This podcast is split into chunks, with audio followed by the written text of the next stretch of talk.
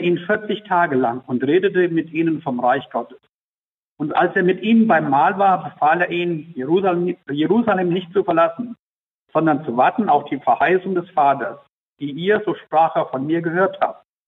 Denn Johannes hat mit Wasser getauft, ihr aber sollt mit dem Heiligen Geist getauft werden und nicht lange nach diesen Tagen. Die nun zusammengekommen waren, fragten ihn und sprachen, Herr, wirst du zu dieser Zeit wieder aufrichten das Reich für Israel? Er sprach zu ihnen, es gebührt euch nicht Zeit oder Stunde zu wissen, die der Vater in seiner Macht bestimmt hat. Aber ihr werdet die Kraft des Heiligen Geistes empfangen, der auf euch kommen wird, und werdet mein Zeugen sein in Jerusalem, in ganz Judäa und in Samarien und bis an das Ende der Erde. Und als er das gesagt hatte, wurde er vor den Augen enthoben und eine Wolke nahm ihn auf, weg von ihren Augen. Und als sie ihm nachsahen, wie er gen Himmel fuhr, siehe, da standen bei ihm zwei Männer in weißen Gewändern. Die sagten, ihr Männer von Galiläa, was steht ihr da und seht gen Himmel? Dieser Jesus, der von euch weg gen Himmel aufgenommen wurde, wird so wiederkommen, wie ihr ihn habt gen Himmel fahren sehen. Wir wollen nochmal vor der Predigt beten.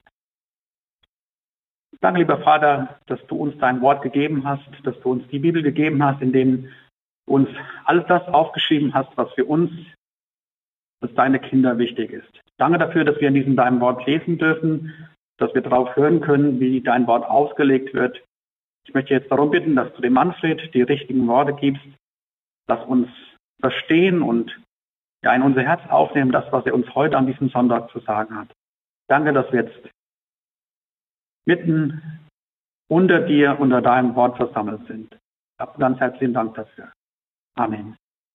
Manfred, ich darf dich bitten.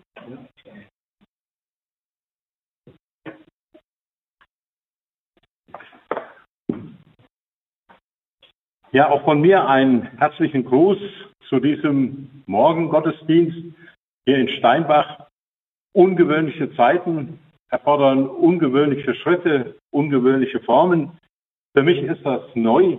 Ich hoffe, das, was ich auf dem Herzen habe, was Gott mir auf das Herz gelegt hat, wird ein wenig auch durchkommen, auch wenn ich hier im Raum keinen sehe, wenn ihr alle vor dem Fernsehen oder am Telefon das mitbekommt.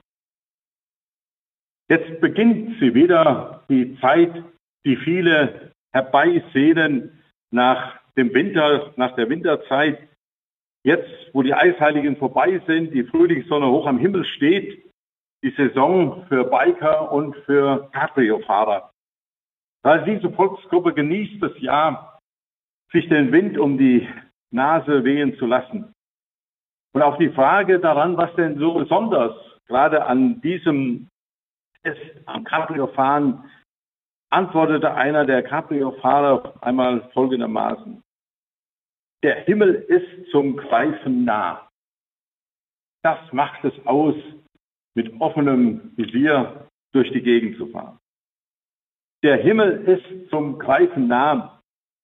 Das passt auch gut für die Zeit, in der wir leben, einige Tage nach Himmelfahrt und worauf wir uns heute in diesem Gottesdienst noch einmal neu besinnen wollen.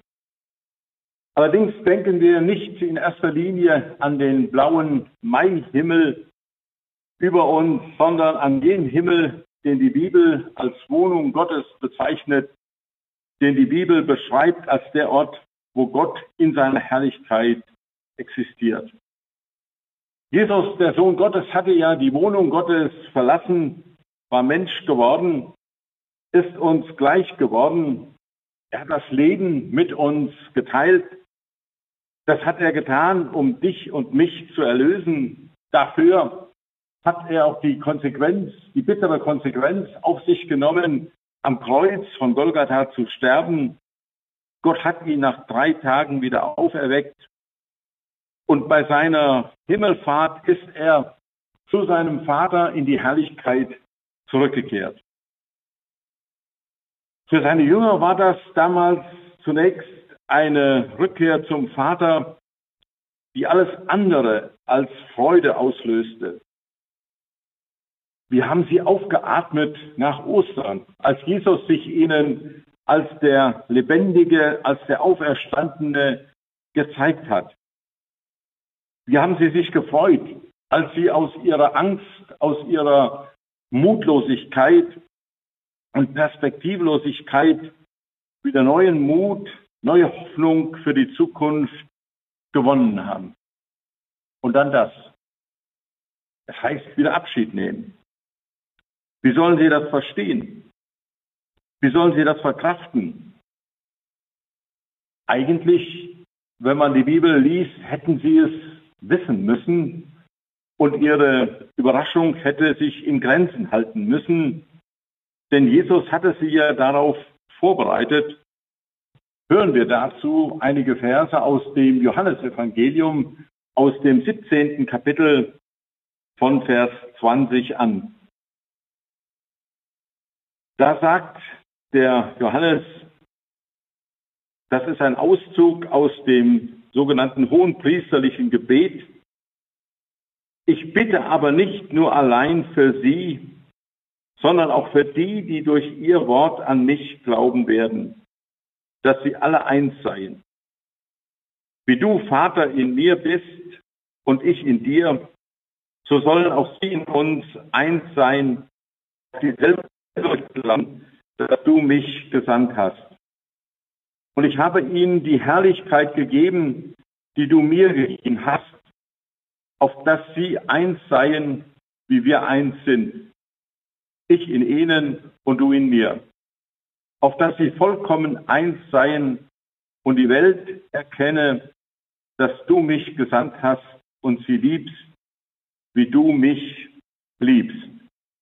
Vater, ich will, dass wo ich bin, auch die bei mir seien, die du mir gegeben hast, damit sie meine Herrlichkeit sehen, wie du mir gegeben hast.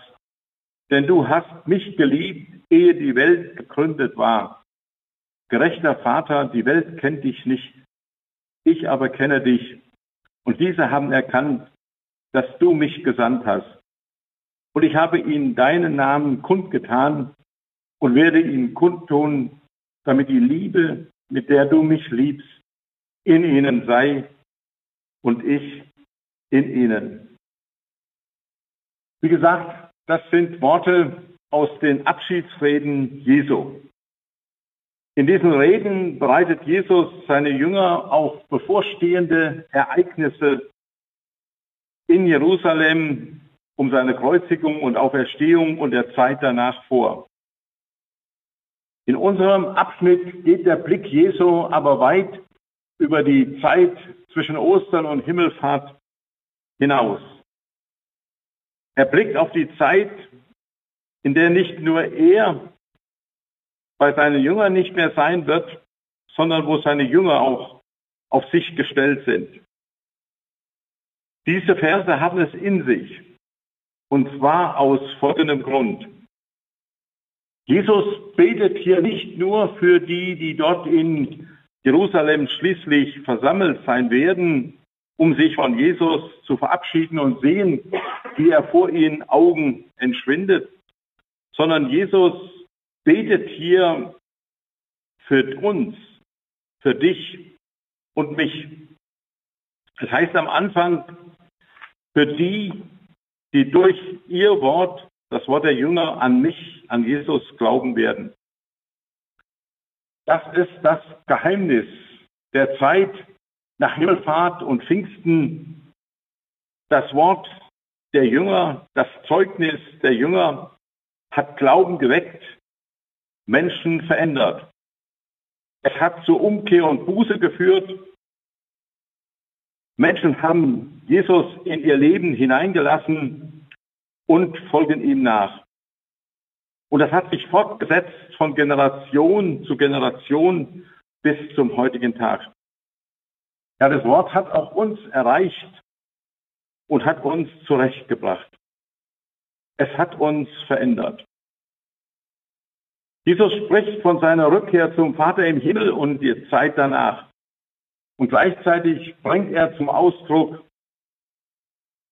wodurch auch wir oder für uns der Himmel zum Greifen nahe kommt. Zwei Gedanken sind mir beim Nachdenken und beim Durchdenken dieses Textes hervorgetreten und ich möchte dazu mich ein wenig oder mich dazu ein wenig befassen. Erstens, Jesus ist in uns. Und das zweite, Jesus schenkt Einheit. Und das dritte, Jesus gibt Hoffnung. Jesus ist in uns. Zunächst war es für die Jünger unverständlich und sie haben das sehr schade gefunden, dass er nicht mehr als Mensch auf dieser Erde geblieben ist. Das haben sie so empfunden.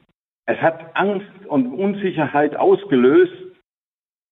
Und manche mögen sicher heute denken, gerade in einer Zeit der Angst, der Verunsicherung, wie wir sie gerade durchmachen, wäre es da nicht hilfreich, wenn man einfach mal mit Jesus sprechen könnte über Telefon, ihn anrufen und er mir persönlich etwas sagen würde. Ich könnte ihn sehen, vielleicht über Fernsehen, ihn anfassen, von Mensch zu Mensch, mit ihm reden. Ich denke, das hört sich gut an, aber man muss, wenn man es weiterdenkt, darüber auch sich Gedanken machen, wie das wirklich wäre. Wenn Jesus als Mensch auf dieser Erde leben würde, wäre er sicherlich noch schwieriger zu erreichen als der Papst oder aber der amerikanische Präsident. Wer hat schon mal die Gelegenheit gehabt, diese beiden Personen von Auge zu Auge zu sehen oder mit ihnen zu reden? Aber da bin ich froh, dass Jesus auf ganz andere Weise doch bei uns ist. Wenn er im Himmel ist und dorthin zurückgekehrt ist, dann heißt das doch, er ist jetzt da, wo Gott ist. Und wo ist Gott?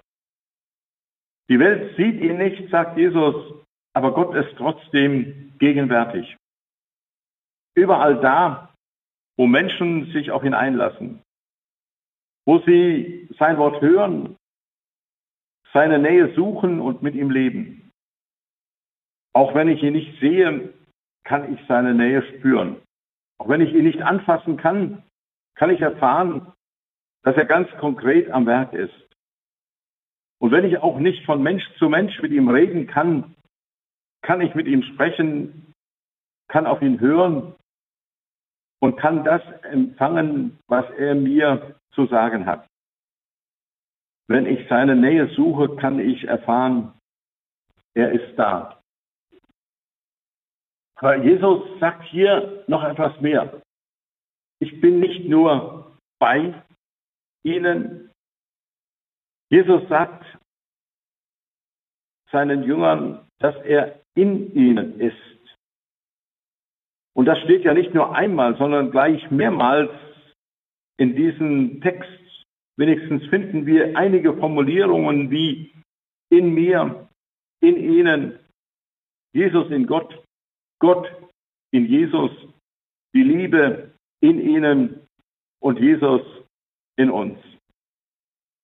Und wenn Jesus uns wissen lässt, dass er in seinen Jüngern, seinen Nachfolgern ist, dann ist das noch mehr, als wenn er sagen würde, ich bin bei euch.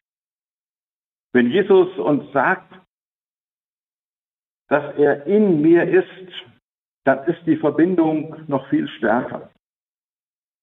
Wenn zum Beispiel das Eisen im Feuer geschmolzen wird, wird es glühend rot und lässt sich unter der Kraft der Hitze leicht verformen. Das Eisen ist im Feuer. Aber auch das Umgekehrte trifft zu, nämlich das Feuer ist im Eisen. Und so ist das auch bei Jesus und seinen Nachfolgern. Wenn ein Mensch mit Jesus lebt, ist Jesus in ihm. Er prägt das Leben, er formt den Menschen so, dass das Leben gelingen kann. Und so könnte man den Himmelfahrtstag auch anders nennen. Man könnte sagen, es ist die Herzensfahrt, weil Jesus nicht mehr weit weg ist. Er kann und will in unserem Leben, in unseren Herzen wohnen, Wohnung nehmen. Wenn du ihm deine Lebenstür auftust, wenn du dich ganz auf ihn einlässt, kannst du erfahren, wie gut das tut. Wir die wenigen, die jetzt hier im Gemeindesaal sind, aber auch die, die das zuhören, aber auch all die, die sich auf Jesus einlassen, unsere Person sind dann nicht nur wir selbst, sondern in dieser Person enthalten ist auch Jesus. Und das heißt, wenn du morgen ein schwieriges Gespräch hast, dann kannst du wissen, er ist dabei. Falls du dich heute Nachmittag allein fühlst, kannst du wissen, er ist da, weil er in dir wohnt.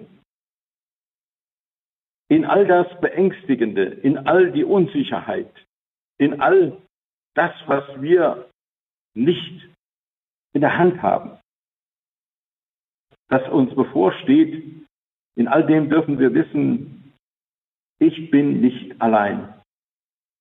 Was auch immer auf dich wartet, er ist da und er in dir wohnt. Und ich finde das etwas Großartiges. Und ich möchte euch allen Mut machen, euer Herz ganz weit für Jesus aufzumachen, ihn hineinzulassen, ihm Wohnraum in eurem Leben zu gewähren. Denn er ist auch dann immer wieder da. Und so können wir die Nähe Gottes ganz praktisch und hautnah erfahren. Dann ist der Himmel im wahrsten Sinne des Wortes zum Greifen nah. Wenn wir zu Jesus gehören, können wir bei aller Angst und in aller Unsicherheit getrost sein. Dann können wir in allen Schwierigkeiten fest darauf vertrauen, Jesus ist in mir und ich in ihm. Ich bin nicht allein. Und ich könnte jetzt viele Beispiele von Menschen, die das liebt erfahren haben, auch gerade in beängstigenden Situationen aufführen. Das würde zu weit führen.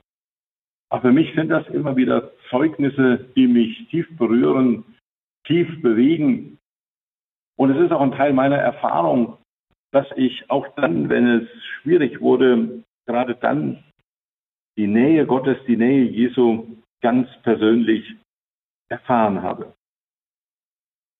Jesus in mir und ich in ihm. Was für ein Vorrecht, mit ihm zu leben. Und mit dem hängt auch etwas anderes eng zusammen, was Jesus ein Herzensanliegen oder ganz wichtig ist. Jesus schenkt Einheit. Wenn Jesus in mir ist, gilt das ja nicht nur mir, sondern auch all den anderen, die Jesus lieb haben, die ihn in ihr Leben hineingelassen haben, allen anderen, die sich nach ihm nennen, allen anderen Christen. Und die mögen ganz anders sein. Die mögen eine ganz andere Art haben. Die mögen älter oder jünger sein. Die mögen vom Typ, von ihren Interessen her ganz anders gepolt sein. Was auch immer uns unterscheidet. Eines ist uns gemeinsam, nämlich wir gehören zu Jesus. Er wohnt in uns. Wir haben denselben Herrn. Das ist das Verbindende. Das ist das, was uns eint, was uns zusammengehören lässt. Diese Einheit ist Jesus so wichtig, dass er dafür zu seinem Vater betet. Er hat es, wenn man es so sagen will, zur Chefsache gemacht, die er ganz ausführlich in seinem hohen priesterlichen Gebet vor Gott bringt. Jesus bittet darum, dass alle eins sind, die an ihn glauben. Das ist ein Stück Himmel auf Erden. Da kommt der Himmel uns ganz nah, wenn wir erleben, dass Christen eins sind.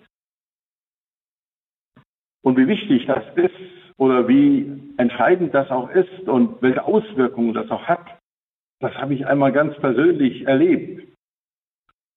Ich war in einer Gemeinde tätig, die hatte große Probleme gehabt, eine leidvolle Trennung hinter sich gebracht. Und nun nach etlichen Jahren stand eine gemeinsame oder eine größere evangelistische Veranstaltungsreihe an. Und dann haben wir uns zusammen gerauft, möchte man sagen, um diese Sache gemeinsam durchzuführen, weil es uns allen eigentlich ein Anliegen war, Menschen zu Jesus Christus einzuladen. Und während dann diese Veranstaltung lief von Pro Christ, war beim anschließenden Gesprächskreis oder wo man da zusammenstand, ein Besucher aus dem Ort, der dann einem unserer Gemeindeältesten gegenüber anmerkte, so, vertragt ihr euch wieder, dann können wir ja wieder zu euch kommen. Ich muss sagen, das hat mich in Mark und Bein getroffen. Einheit als Grund, wieder dort hinzugehen oder Gemeinschaft auch wieder mit diesen Leuten zu suchen. Aber nun weiß auch jeder mit der Einheit, das ist eine Theorie, das ist ein Ziel, aber die Praxis sieht weitgehend anders aus. Die Wirklichkeit zeigt manchmal wirklich aber ein Bild, das sich so darstellt, wie mir das jemand mal im Gespräch sagte, weißt du, es gibt Brüder, die habe ich lieb und es gibt Brüder, die muss der Herr lieb haben. Das ist wirklich manchmal ernüchternd. Statt Einheit sehen wir viel mehr Zerrissenheit. Aber das ist eine Hypothek, die wir mitschleppen, die nicht gut ist. Wenn statt miteinander ein Aneinander vorbei oder ein Gegeneinander da ist, wenn es bis in die eigene Gemeinde hinein oft so ist, da kocht jeder in der Gemeinde sein Süppchen. In der Gemeinde wurschtelt auch jeder Kreis für sich und kümmert sich nicht um den anderen. Die Alten können es nicht mit den Jungen und die Jungen haben ganz große Probleme mit den Alten. Und statt ein Aufeinander hören, ein Übereinander reden, Macht greift dann um sich. Statt ein Aufeinander zugehen, zeigt sich, dass jeder seinen Weg geht. Und dann kommen da oft noch Machtspiele, Neid und Eifersucht dazu, die auch ein gutes Miteinander verhindern. Was für ein Kontrast. Das Gebet Jesu um Einheit und die Wirklichkeit, in der wir leben.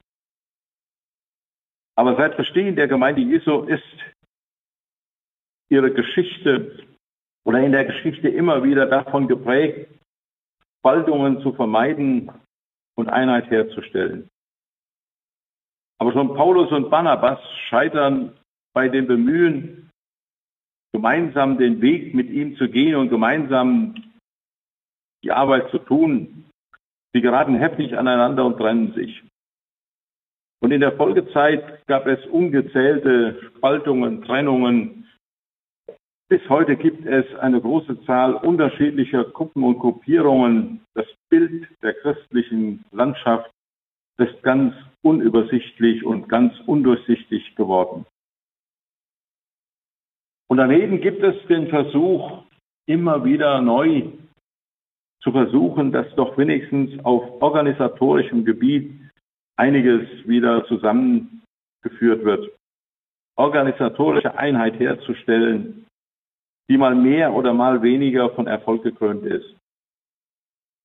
Ein großes Problem mit der Einheit liegt darin, dass viele eine falsche Vorstellung von Einheit haben. Einheit, wie Jesus sie meint. Wenn man in die Bibel hineinguckt, gerade in das hohe priesterliche Gebet, wird sehr schnell deutlich, Jesus hat nicht zuerst eine organisatorische Einheit im Blick. Sein Bild von Gemeinde Jesu, von seinen Nachfolgern, war der Leib mit vielen unterschiedlichen Gliedern. Und wenn man dieses Bild mal ein wenig durchdekliniert und sich Gedanken darüber macht, dann stellt man fest, der Leib ist ein interessantes Gebilde. Da gibt es ja die unterschiedlichsten Organe, die unterschiedlichsten Glieder. Jedes dieser Glieder hat eine andere Funktion, eine andere Aufgabe. Jedes Glied hat an dem Platz, wo es ist, seine spezielle Funktion und ist wichtig. Hier eine Abstufung oder Rangordnung vorzunehmen, ist überhaupt nicht möglich. Und hier zu sagen, das ist das Wichtigste und das ist weniger wichtig, das ist völlig unwichtig, das merkt man erstmal, wenn man krank wird und manche Glieder oder manche Organe ihre Funktion versagen, was das für den ganzen Körper für Auswirkungen hat. Paulus sagt einmal dazu im 1. Korintherbrief Kapitel 12, wo kämen wir hin, wenn da einer von sich behaupten würde, in seiner Funktion am Leib sei er wichtiger als ein anderer. Das geht nicht. Einheit kommt nicht zustande, dass wir nach einer organisatorischen Einheit streben und versuchen, nur noch eine Linie, eine Meinung gelten zu lassen und nur noch irgendetwas, was dem einen wichtig ist, zu tun und das für alle anderen verbindlich zu machen und das dann auch noch mit allen möglichen Machtmitteln durchzusetzen. Es ist immer so, wenn verschiedene Menschen zusammen sind, dass jeder seinen Charakter, seine Geschichte, seine Prägung, seine Erfahrungen mitbringt und dadurch Unterschiede natürlich zutage treten und oft auch Spannungen. Und da ist es nicht einfach und manchmal recht anstrengend, aber es ist andererseits auch bereichernd, wenn ich anfange zu entdecken, was das für eine Bereicherung und für eine Ergänzung ist, dass wir nicht alle gleich sind und dass wir nicht alle gleich ticken. Und zum anderen ist mir nicht bekannt, dass uns verheißen ist, dass Nachfolge Jesu einfach sein soll. Nur in der Vielfalt und Unterschiedlichkeit ist es möglich, füreinander da zu sein und einander zu dienen, sich zu ergänzen und zu helfen. Und es ist der Geist Gottes, es ist Jesus selbst, der uns zusammenführt und der ermöglicht, diese Vielfalt im positiven Sinn zu erkennen, zu schätzen und zu lieben und eigene Ideen und eigene Überzeugungen nicht immer absolut zu setzen. Und die Herausforderung, Blick auf die Einheit, besteht darin, dass wir einander in dieser Verschiedenheit stehen lassen, uns einfach gegenseitig annehmen, respektieren und da, wo wir die Möglichkeit haben, uns zu helfen. Und die Frage ist dann immer wieder, die ich dann höre, wie ist das möglich? Wie geht das? Die Antwort ist ebenso einfach wie genial. Das alles ist möglich, indem wir uns diese Einheit schenken lassen. Diese Einheit wird nicht von Menschen gemacht und geschaffen, sondern wird uns von Jesus geschenkt. Jedenfalls erbittet Jesus sie von seinem Vater im Himmel. Die Einheit hat ihren Ursprung nicht in Äußerlichkeiten, sondern darin, dass jeder von uns in Christus ist, mit ihm verbunden ist, ihm die Herrschaft seines Lebens überträgt und dass wir in einer engen Lebensgemeinschaft mit dem auferstandenen Herrn leben. Er ist die Mitte. Und wenn er die Mitte ist und je näher wir bei ihm sind, desto näher oder umso näher sind wir auch zusammen. Je näher du bei Jesus bist, desto näher bist du auch bei deinen Geschwistern. Und je weiter du von Jesus entfernt bist, desto weiter bist du auch von deinen Brüdern und Schwestern entfernt. So einfach ist das im Grunde genommen, aber ich weiß, dass das in der Praxis nicht immer einfach ist zu leben. Und wenn du nah bei Jesus bist, er in dir Gestalt gewinnt, dann kannst du auch das leben, was Nikolaus Graf von Zinzendorf so zusammengefasst hat im Blick auf das Miteinander mit anderen Christen. In notwendigen Dingen Einheit, in zweifelhaften Freiheit, in allen anderen aber die Liebe. Drei markante Worte, notwendige Dinge Einheit, zweifelhafte Freiheit in allem anderen die Liebe. Und wenn wir auf den Text gucken, gibt es noch eine andere Perspektive, die dieser Text aufzeigt. Etwas, was uns durch Jesus, dass er zu seinem Vater zurückgekehrt ist, was dadurch ermöglicht wird. In seinem Gebet macht Jesus deutlich, Einheit ist kein Selbstzweck, sondern sie hat ein Ziel. Die Welt soll erkennen, dass Jesus von Gott gesandt ist. Und als ein weiteres Ziel wird beschrieben, ich gehe voran, damit die, die du mir gegeben hast, dorthin kommen, wo ich hingehe. Es ist immer wieder, denke ich, auch gut und wichtig, dass wir uns das bewusst machen oder uns daran erinnern lassen. Unser Leben ist wie Blätter an den Blumen, an den Bäumen. Im Frühling sehen wir überall frisches Grün. Aber auch die Blätter, die wir jetzt grün und voll saftig sehen, die werden im Herbst fallen. Und so wird auch unser Leben einmal zu Ende gehen. Auch wenn das jetzt noch weit weg scheint,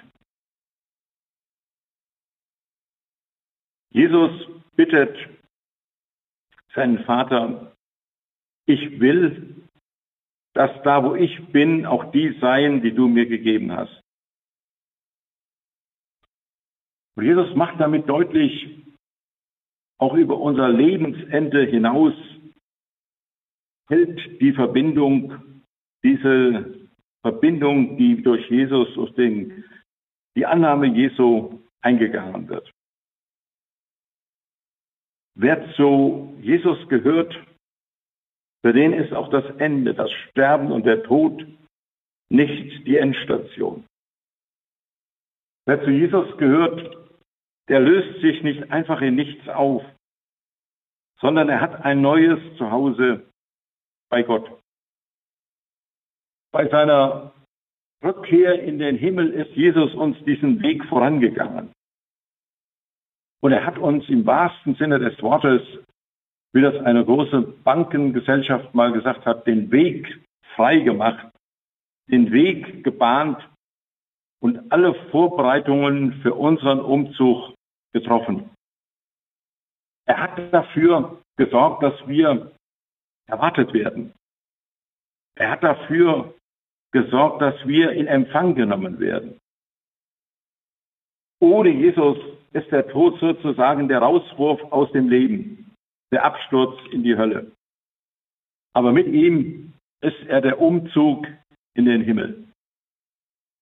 Wer zu Jesus gehört, braucht sich darum vor der Zukunft nicht zu sorgen und braucht da zuvor nicht zu verzagen und sich nicht zu fürchten. Er weiß, Gott hat ein Zuhause für mich.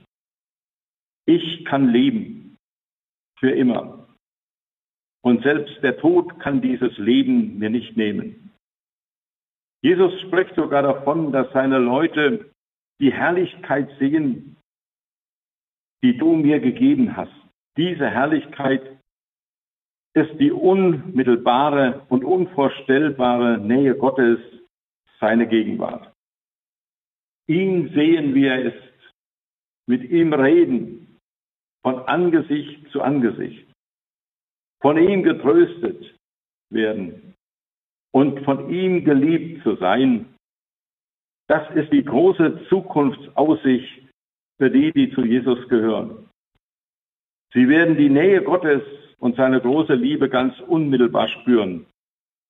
Es wird nichts mehr geben, was zwischen ihnen steht. Auch daran erinnert uns die Himmelfahrt Jesu. Sie eröffnet uns die Hoffnung, einmal ganz nah bei Gott, ganz nah bei unserem Herrn zu sein.